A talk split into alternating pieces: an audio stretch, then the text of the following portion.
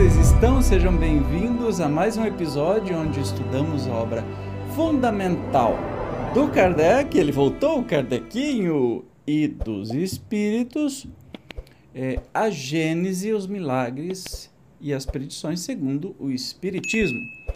Nós estamos aqui num capítulo dizendo sobre a Gênese orgânica, no capítulo décimo, e hoje nós vamos falar sobre a escala dos seres orgânicos. Vamos lá para o texto. Entre o reino vegetal e o reino animal, nenhuma delimitação há nitidamente marcada.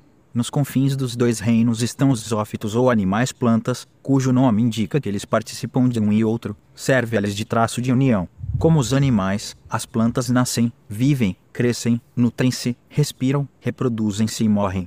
Como aqueles, precisam elas de luz, de calor e de água. Estiolam-se e morrem, desde que lhes faltem esses elementos. A absorção de um ar viciado e de substâncias deletérias as envenena oferecem como caráter distintivo mais acentuado conservarem-se presas ao solo e tirarem dele a nutrição, sem se deslocarem. O zófito tem a aparência exterior da planta. Como planta, mentem-se preso ao solo. Como animal, a vida nele se acha mais acentuada. Tira do meio ambiente a sua alimentação. Olha que interessante. Começa é, a dizer aqui que existem as plantas, os animais, existem os seres ófitos, né, que estão nesse limiar aí, mas vamos continuar.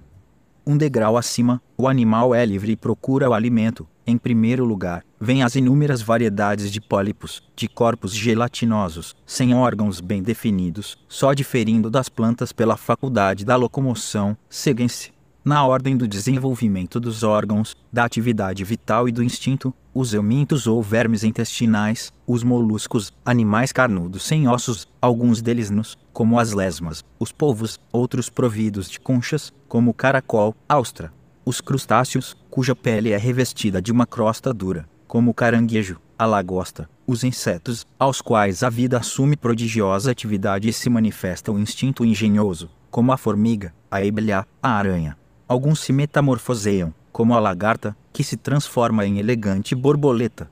Vem depois a ordem dos vertebrados, animais de esqueleto ósseo, ordem que abrange os peixes, os reptis, os pássaros, seguem-se, por fim, os mamíferos cuja organização é a mais completa.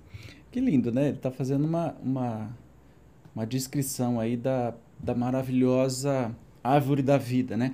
Aliás, é, eu estava caminhando ontem e me deparei com uma coruja. Aliás, eu sempre quando saio para caminhar, e assim, aqui é uma cidade grande, mas é, o que tem de natureza no meio da cidade não está no gibi. Você olha para os postes,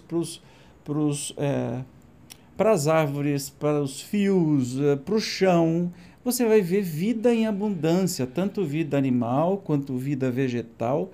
E isso aqui é lindo demais, né? Isso é uma criação perfeita, e vamos continuar com o texto.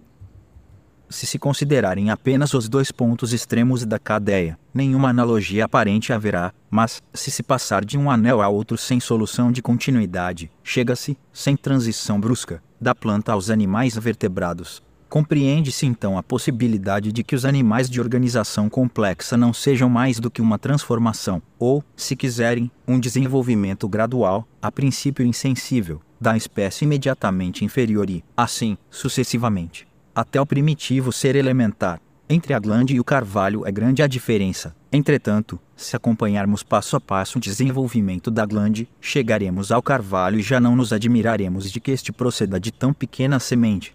Ora, se a glande encerra em latência os elementos próprios à formação de uma árvore gigantesca, por que não se daria o mesmo do acaro ao elefante? Eita!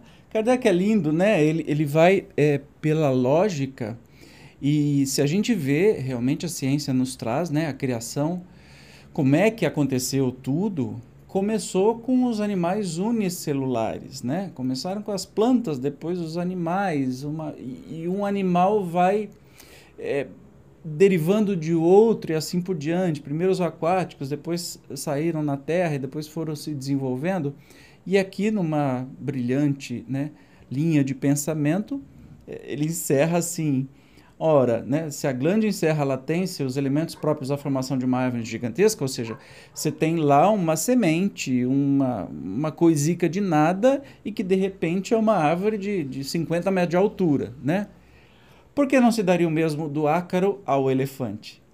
Não, não tem, não tem outra é, constatação que a gente pode fazer, né? De acordo com o que fica dito, percebe-se que não existe geração espontânea senão para os seres orgânicos elementares.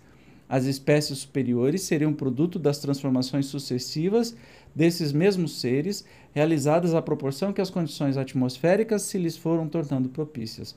Adquirindo cada espécie a faculdade de reproduzir-se, os cruzamentos acarretaram inúmeras variedades. Depois, uma vez instalada em condições favoráveis, que é, quem nos diz que os germens primitivos, de onde ela surgiu, não desapareceram para sempre por inúteis?